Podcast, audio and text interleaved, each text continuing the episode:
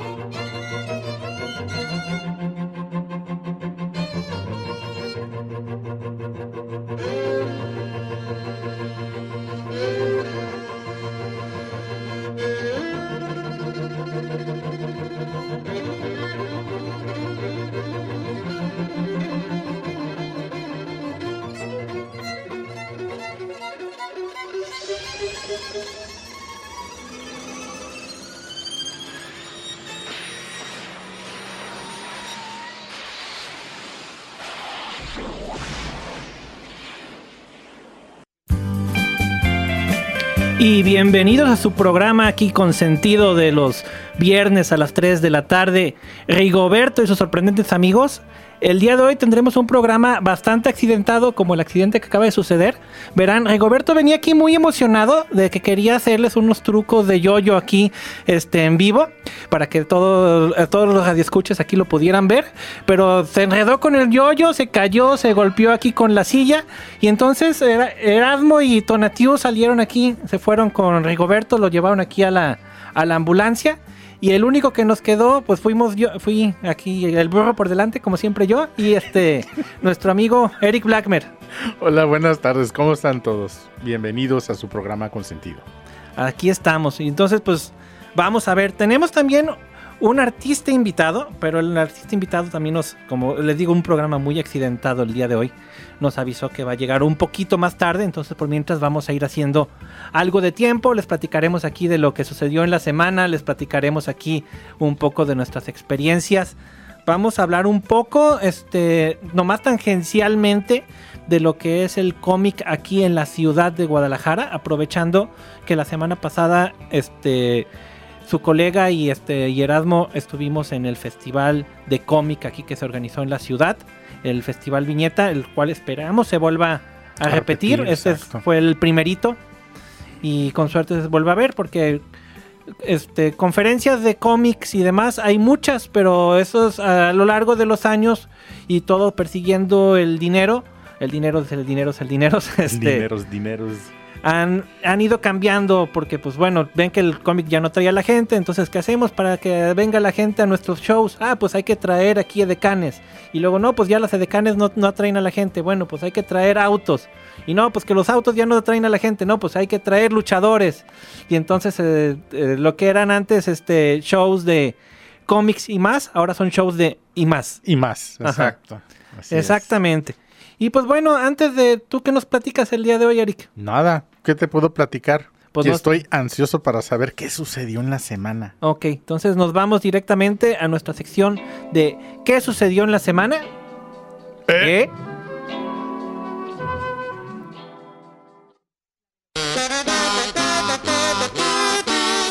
Noticias frescas de lo más reciente del mundo de lo fantástico.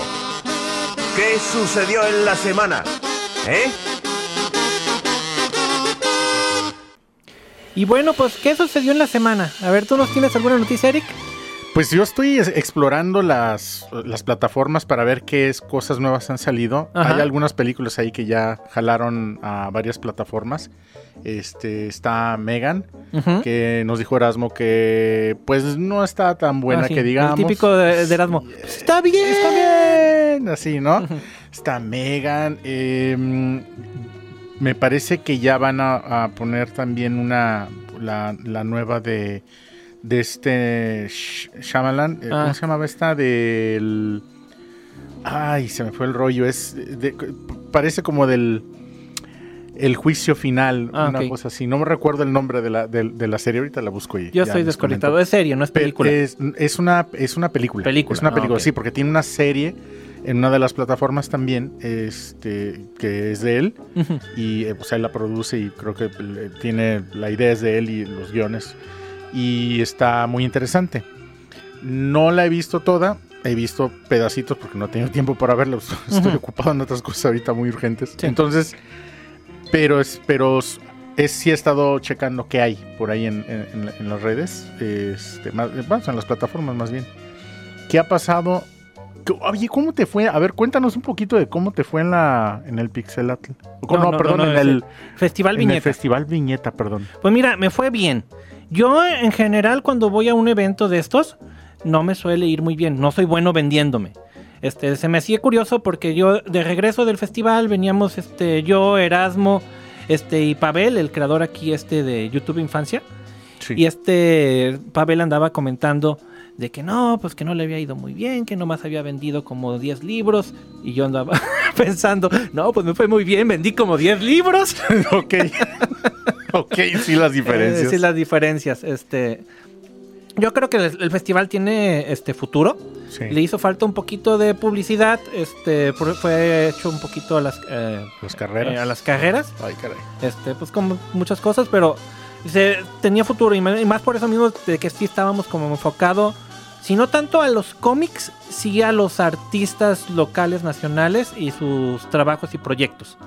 Y entonces, y yo creo que ya nos hacía falta un poco de eso. Este, no recuerdo otro festival enfocado a los artistas en sí, desde lo que era el Festo hace como en el 17, 18, y ese se hacía en la Ciudad de México. Ajá. De ahí en adelante ya todos los demás se vuelven a abrir como al cómic y el material internacional. Y siempre es como muy difícil competir con ellos. O sea, si yo llevo mi comiquito aquí de Macuatl, este, y a un lado está alguien eh, de DC vendiendo cómics aquí de Batman y teniendo y trayendo aquí a este, no me acuerdo ahorita del nombre de, de alguno de los artistas de perdón, perdón a mi hermano que a lo mejor está escuchando y que es fanático de Sí, es Batman. fanático. Este, ahorita, ahorita se me va el nombre de uno de los artistas actuales, este, pero si lo tengo a un lado, pues difícilmente voy, puedo, la gente va a querer comprar lo mío, se va directamente con el del personaje famoso. Exactamente. ¿Y cómo, cómo organizan ahí es, eh, lo- los lugares? Si son. O sea, si son estratégicamente colocados como para Nah. que pase la gente o nomás así. No, eh, sí estaban estratégicamente colocados cuando empezamos, pero luego vimos de que el, sola- que el solecito nos daba ahí medio feo. Entonces se, se re- se cambiaron todas las mesas del lugar y entonces ya quedaron de otro. De otra manera. Ajá. Ahora que lo que sí estuvo muy, muy bonito en ese aspecto es que como fue aquí en el bosque de los Colomos, en Ah, el sí, sí, este, claro. en el lado del Chaco, la entrada, por la entrada de Chaco, entonces pues no era lo mismo estar en uno de esos hornitos que son generalmente todas las convenciones, en el cual son un techo que no, no está hecho para tener tanta gente, tanta gente y sin aire acondicionado y estás ahí como si estuvieras en sauna, a estar aquí en el bosque, este, con el airecito, con el Con las ardillas. las ardillas Traviesas.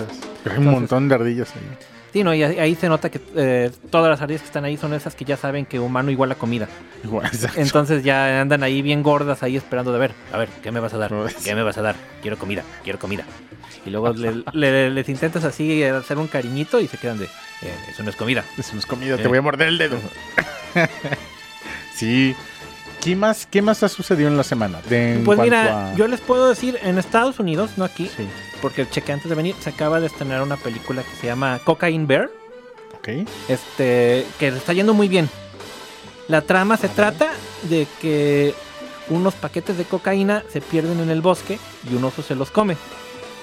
Y entonces eh, el oso, entonces el oso le gusta Ajá. Y entonces ahora anda así todo en frenesí buscando más y haciendo. Es película de, de horror o de animal, este, animal al, al ataque, así tipo tiburón, este, anaconda, etcétera.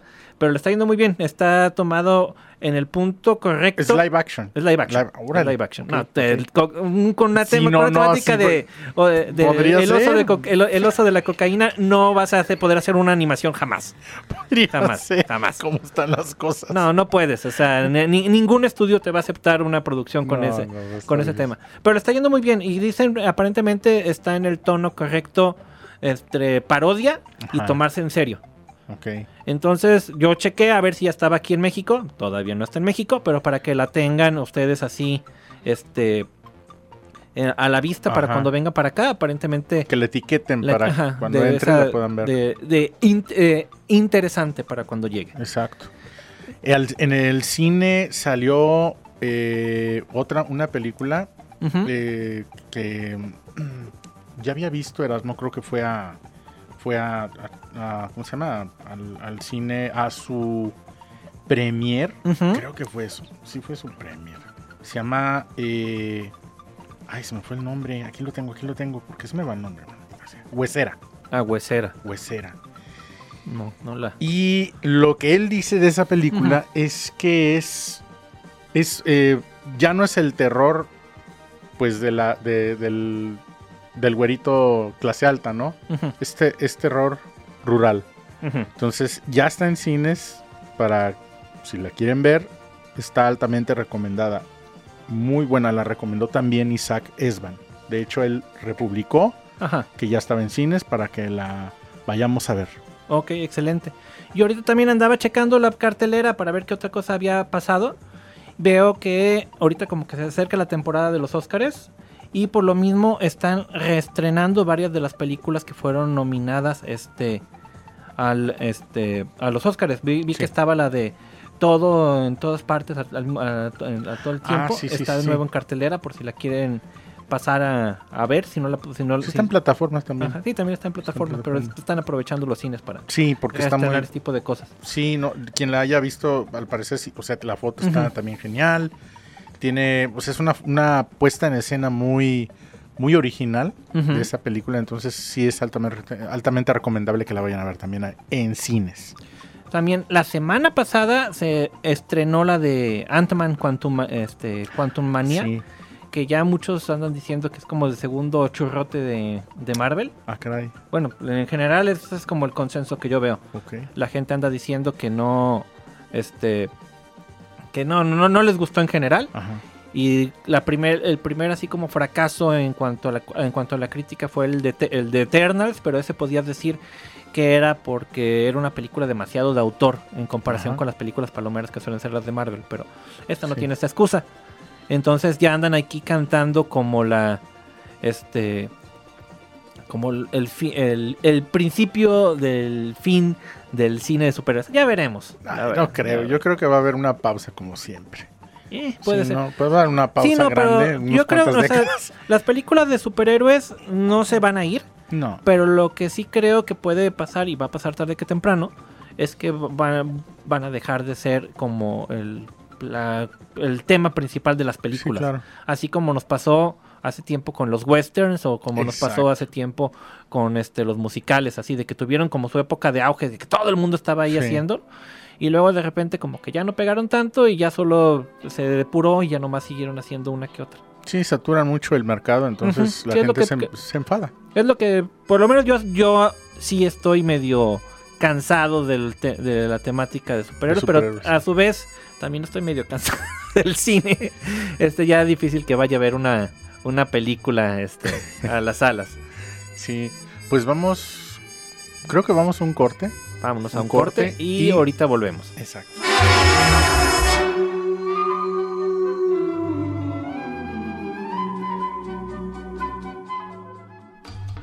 Ay, eres extraordinario, Rigoberto. Este corte será eterno para mí.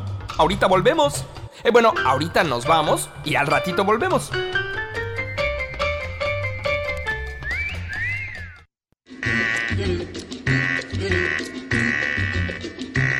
Rigoberto ha regresado.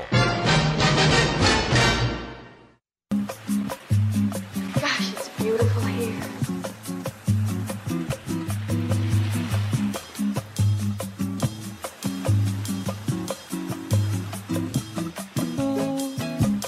Just look at that yellow sun. And away off in the distance, those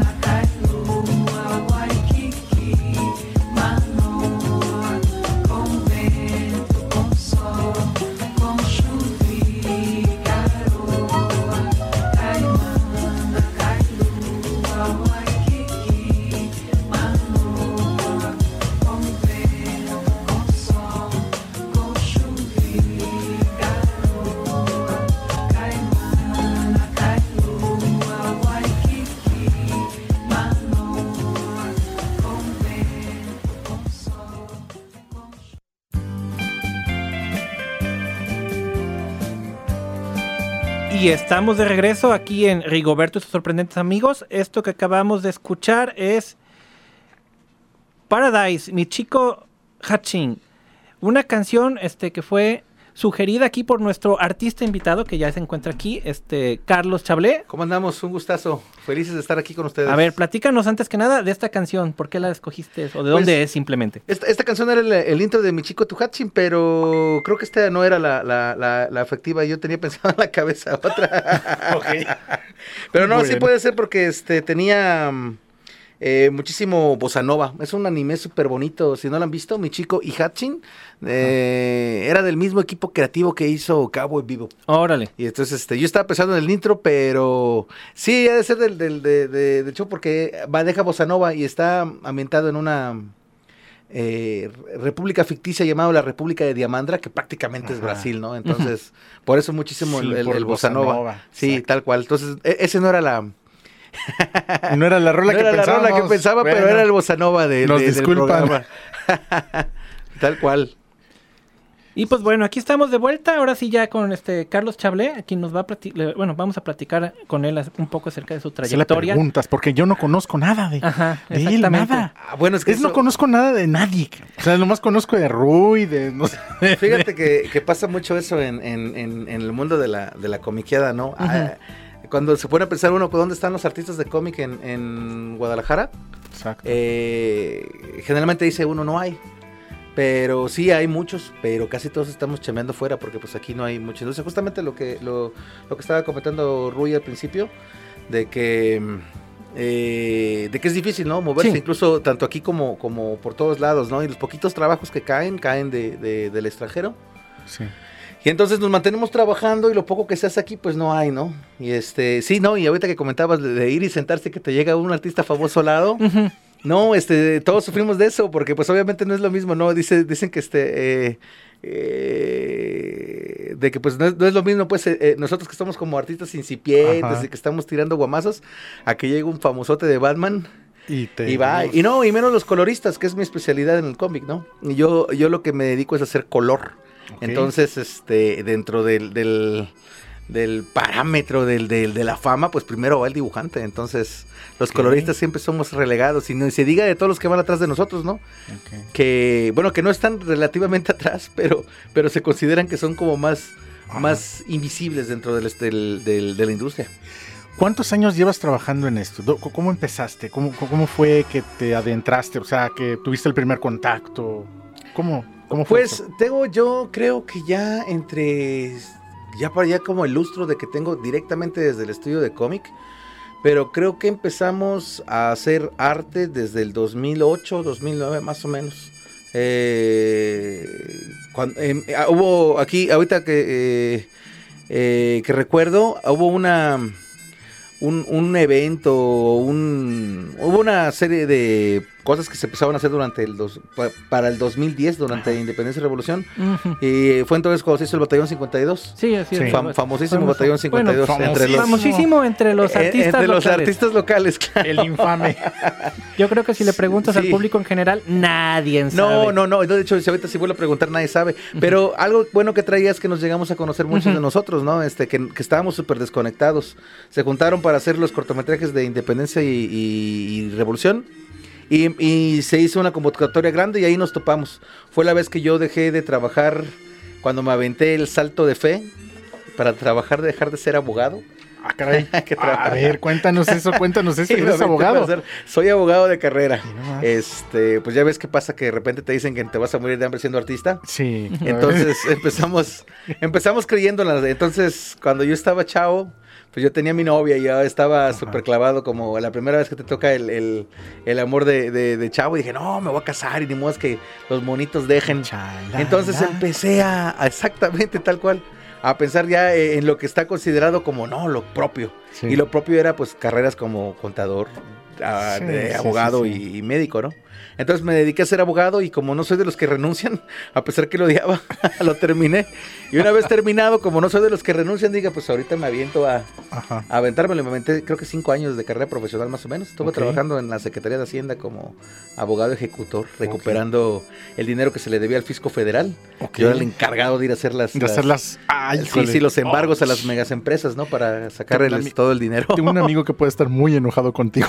No, era, era, era difícil, fíjate. Yo, yo al principio estaba muy contento porque me sentía parte de, de un engranaje Ajá. y yo sentía que mi trabajo era propio, pero este me tocó que fui feliz nada más como un año y medio y empezó el cambio de administración Sí. y no, pues qué les cuento, no, eran días donde la donde la la ¿cómo se dice? Cuando hacen cosas malas es este eh, cuando das dinero por dádivas y cosas, la, la corrupción. La corrupción. La corrupción sí, corría sí, sí. mucho más rampante. Digo, no se ha acabado, pero, pero corría mucho más rampante. Entonces, cuando hace el cambio, pues llega el nuevo, el nuevo, el nuevo jefe, la nueva jefa de la Secretaría de Hacienda y empiezan a correr cabezas, ¿no? Sí. Y empezaron a irse por los que no aceptábamos dádivas. Entonces yo lo sufrí Ups. mucho. Y al final este empecé así a, pues me pues me ¿Cuándo fue eso? casando. Uy, eso fue previo al fue entre el 2005 al 2008 más Ajá. o menos. Entonces fue cuando empezó a, a pegarme durísimo ese rollo de, de que trabajando en esto no sé, Sí. no se podía hacer Sí, cosas. ahí. Y aparte que siempre como, como lector de cómics, siempre tuve el complejo de Superman, ¿no? De superhéroe. Sí. De que tienes que hacerlo bien. No, Sí, no, mi sí. guía moral era el hombre araña. O sea, yo, yo pensaba cuando tenías que comportarte bien, pensabas lo que hacía Peter Parker, ¿no? Aunque le fuera mal, decías, no, es que Peter Parker va por este lado. va por este recto". lado. Entonces lo sufrí mucho y ya tenía ganas de empezar a salir. Y recuerdo que cuando estaba chavo hacía cómics con, con varios camaradas. Entonces algunos de ellos este, ya estaban ya trabajando en la industria. Entonces dije, ¿por qué? Entonces los últimos años de abogado, eh, empecé a trabajar de abogado, pero ya la verdad es que estaba preparando mi salida y, y afortunadamente salió el batallón 52. Afortunadamente porque Sí. me hizo salir, porque los pagos eran miserables y la sobreexplotación y... Otra vez eh, el, el- el hecho de, de las corruptelas se siguen dando en esos, en esos lados, ¿no? Sí, en todos lados. Yo me Sí, acuerdo. claro.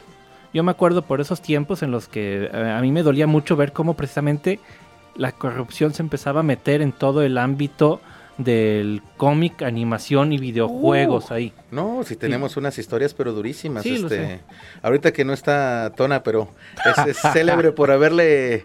Justamente ayer lo vimos en, en, en- en noticiero, creo que de sin embargo.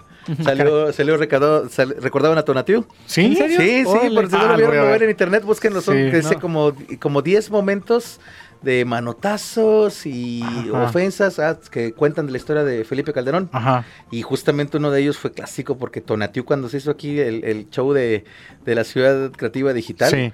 eh, fue de los pocos valientes que lo encaró. Que lo sí. encaró. Y Con luego con se le grito de cuántos más. Uh, no. se lo echa- no, el- Estado te- Mayor Presidencial estaba rodeándolo y dices, no manches, y dicen que ahora es como el Y dictador, no, hombre. Y deja tú el Estado Mayor Presidencial. Debías haber visto cómo estaban los dueños de, de- de negocios y estudios, porque todos estaban tomándose la foto con Calderón.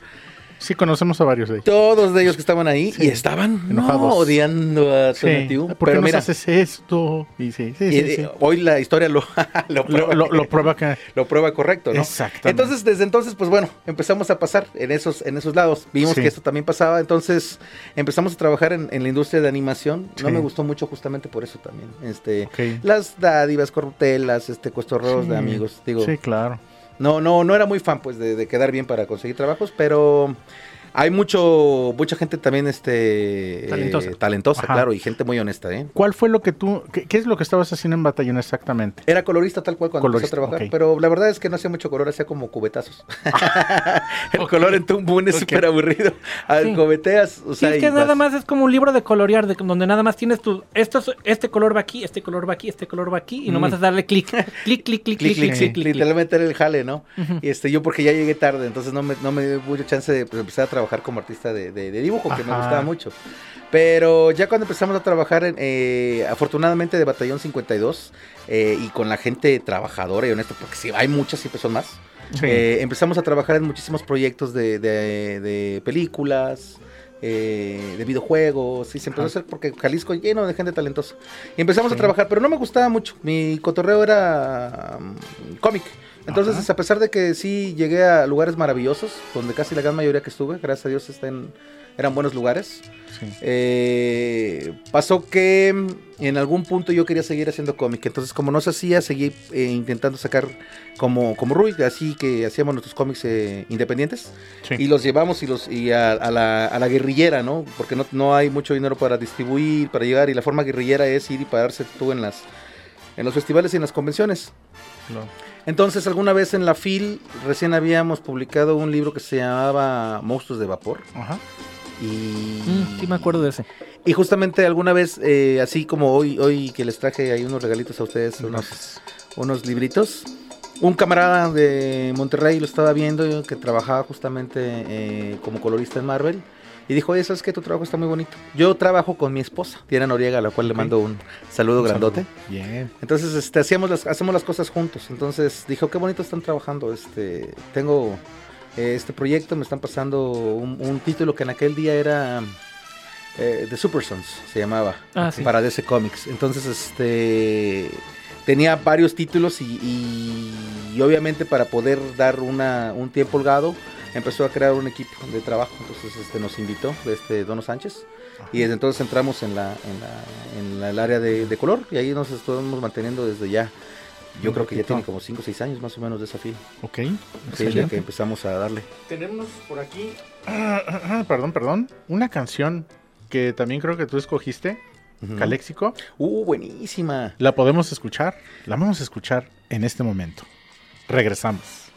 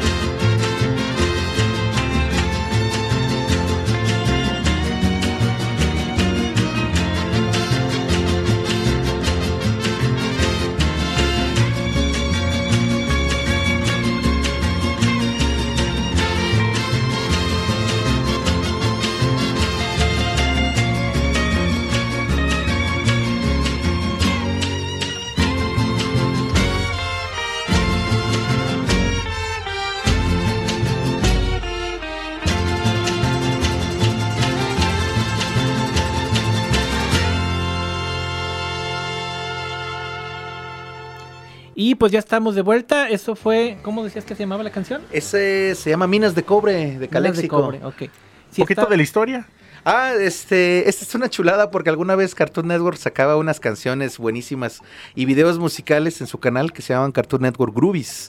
Y esta canción de un grupo californiano, eh, justamente Caléxico, eh, la usaron para hacer unas animaciones preciosas del cabazorro de Tiro Loco Macru. Como zorro. Ese mero, y entonces está bonito. Si lo ven en internet, busquen unas chuladas esos días de, de animación en Cartoon. Sí, era una, te- era una temporada en la que el Cartoon Network era mucho más experimental. Mm. Y tanto en el tipo de shows que se animaban a hacer, como también en la manera en la que se presentaban su identidad. Y me acuerdo, tenían, había muchísimos este, videos musicales aquí. Uh, muchísimos. Este, había muchos de, de, de, de Mighty Giants, este, había otros encargados específicamente, uno muy famoso, uno, cualquiera que sea, este, que haya sido niño o adolescente en los noventas, probablemente se va a acordar Claro. de uno de este, de Mandibulín. They Might Be Giants sacaron, sacaron una especial de, eh, del- de Coraje, el perro cobarde, sí. buenísima. Búsquenlas, búsquenlas. Cartoon Network Groovies, una joya en animación y música. Pues Sí, así sí, sí. estamos. Y les vamos a decir que si nos quieren ahorita contactar a nuestra página, ya saben que estamos en Facebook como Rigoberto y sus sorprendentes amigos y nos quieren comentar algo acerca del cómic, pero vamos a ser más específicos esta vez, del cómic tapatío. Ah, claro.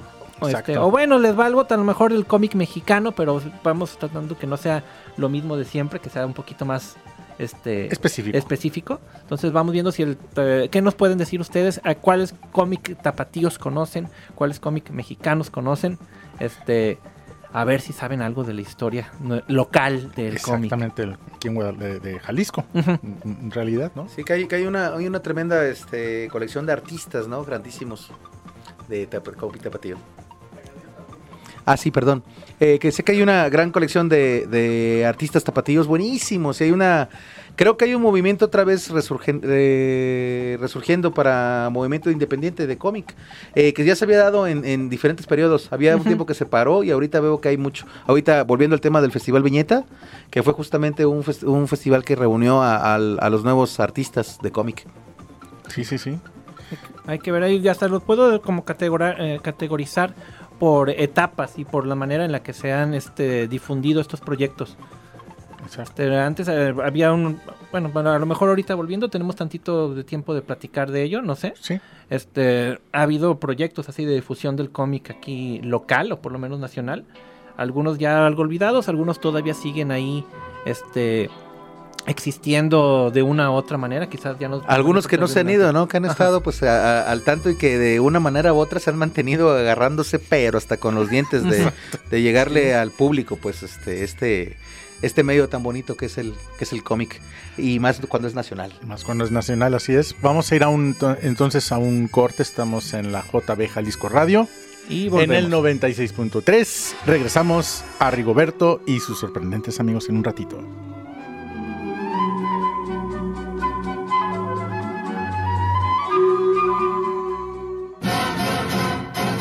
¡Qué comentarios tan atinados, Rigoberto! ¡Eres el mejor! En un momento regresamos.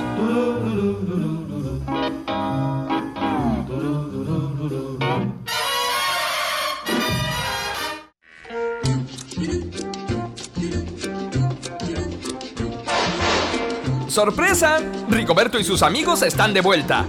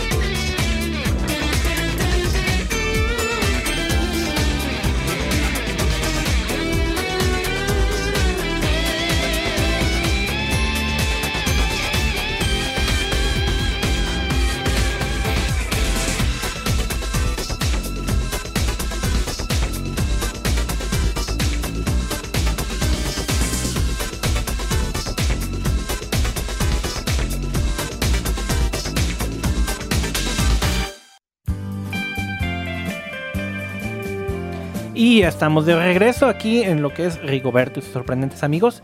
Y esta canción que acabamos de escuchar se llamó Se llamó Mystic Eyes y es el ending de la serie de la visión de Scaflón. Ah, una serie creo que 2000 era, si no me equivoco, o de los noventas.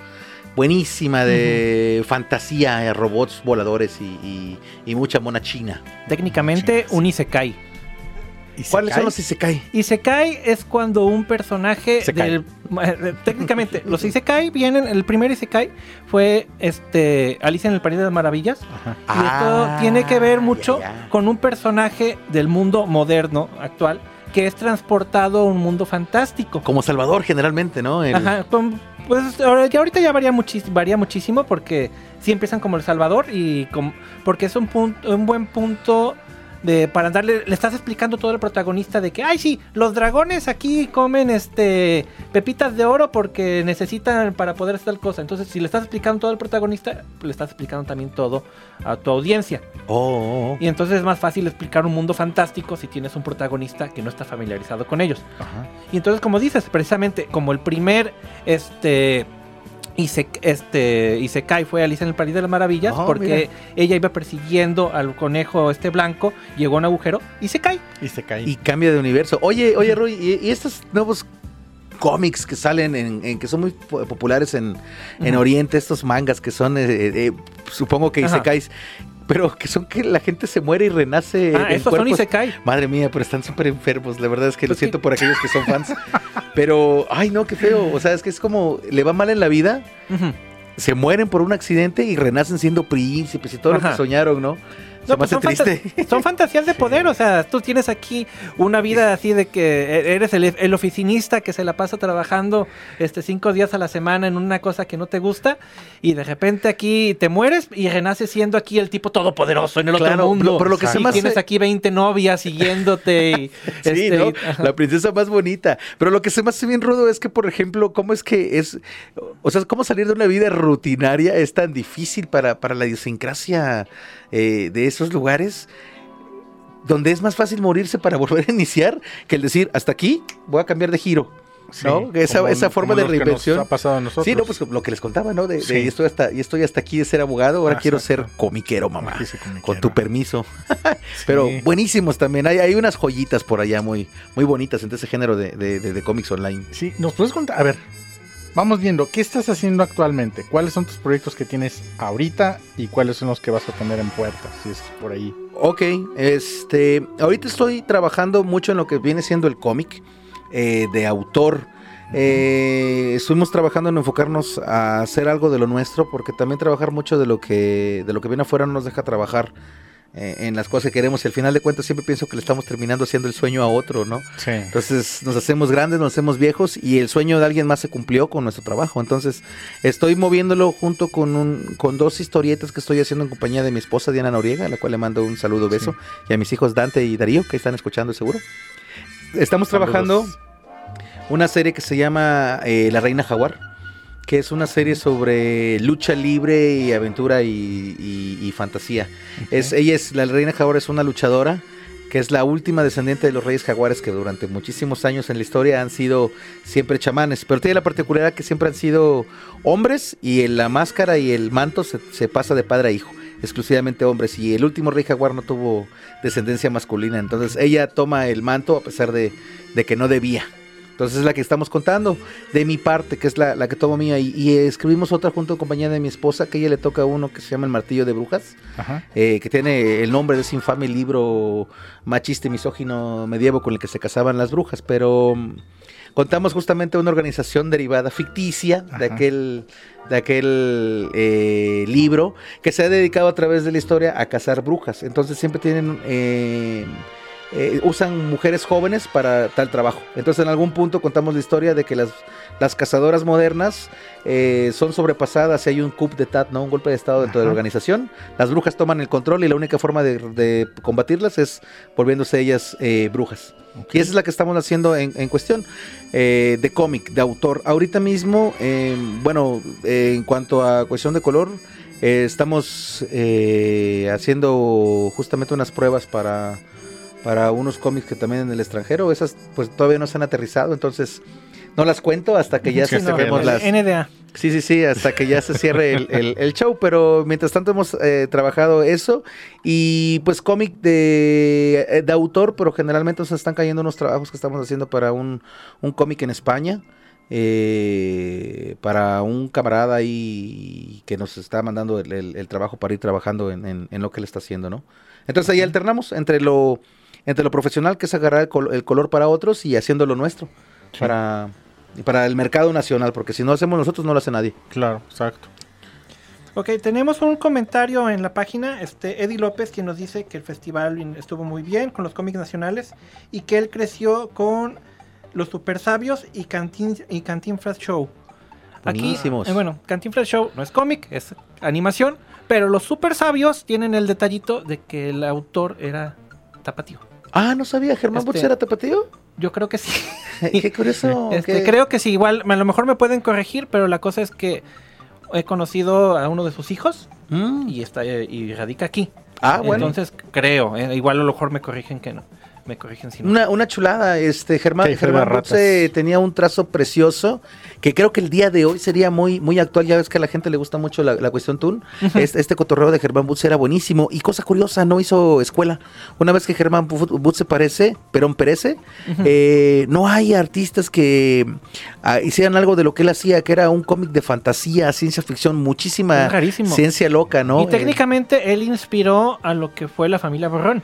Porque Ajá. este, a este a Gabriel Vargas este, hizo la familia este, en un dare así de que "T- t- a ver hasta avíntate algo aquí como los este como los super sabios que no se parecen Claro. mucho pero así fue como la por qué, por qué nació la familia igual a lo mejor ando mezclando cosas en mi cabeza pero sí el dare sí, sí existió o no o creo que el, el- lo que hizo fue el- los super locos que hizo antes Sí, la sí, familia sí, así es, fue, fue justamente como dices, este, eh, cuando los, los super sabios pegan que eran tres, tres chicos que eran, eh, que tenían aventuras, ¿no? Que eran este, Panza, Pepe y... Paco. Y, y Paco. Y Paco. Y los tres tenían aventuras pues, relacionadas a ciencia loca, ¿no? Eh. Pero fueron tan famosos que empezaron a hacer justamente copias, o bueno, no copias, Pues no por es lo menos copia, inspirados, ¿no? Inspirados. que tenían como ese cotorreo del super en, en el los En super locos, los super no sé qué. Y ese de los super locos creo que sí, sí, cre- creo que era de, de, de, de Germán Butz. Pero bueno, que nos corrijan, ¿no? En dado caso Sí, que no, tengo que hacer una, no. una, Sí, sí, sí. una barrabasada. Pero es lo que más o menos pensamos. ¿En dónde te podemos encontrar? Ah, me, nos, tu nos trabajo pueden y todo. seguir en, en la página de Facebook, es donde más nos vemos en la de Instagram.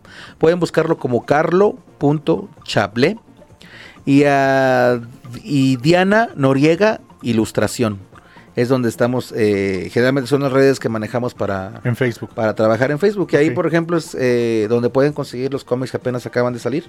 De La Reina Jaguar y el Martillo de Brujas. Salieron ahorita con apoyo de, de Fernando de, de Editorial Baltic en el Mm. número 6 de Códice Infinito. Él fue el quien, quien se ofreció a, a publicar este trabajo, que originalmente er- eran dos pilotos que estábamos mandando para una página en internet que se llama Webtoons.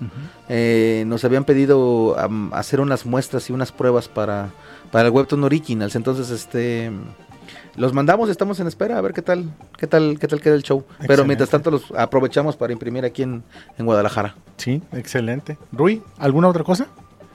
Pues ¿Por ahí pendiente? este, no, creo que no. Este, creo que vamos dándose por cerrada el día de hoy. Todavía tenemos una canción extra con la que Exacto, los vamos a una dejar. cancioncita y que... Este, ¿Nos puedes platicar un poquito de la canción? Sí, Claro que sí, este es de, de Leark en, en, en, en el cielo, es el tema de la serie noventera de DNA cuadrado de que se llama Blue Eyes, eh, una, un anime muy sabrosón, muy bueno, muy gracioso, que se los recomiendo ampliamente y pues bueno, con una música no genial, muchísimo riff de guitarra sabroso.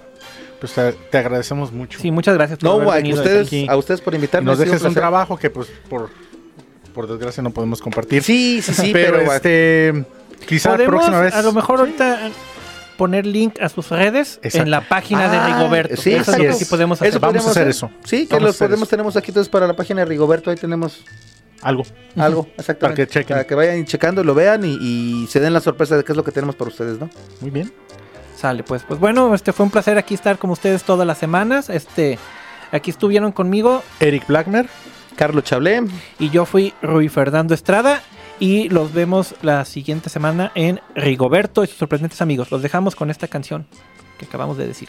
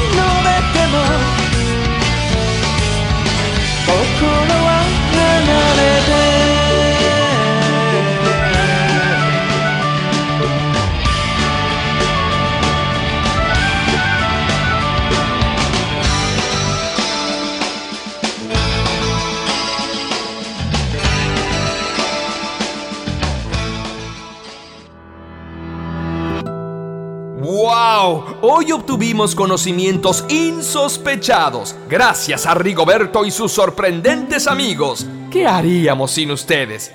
Y gracias a ti, querido Radio Escucha. Rigoberto estará aquí puntual a su cita la próxima semana, a la misma hora y en el mismo canal.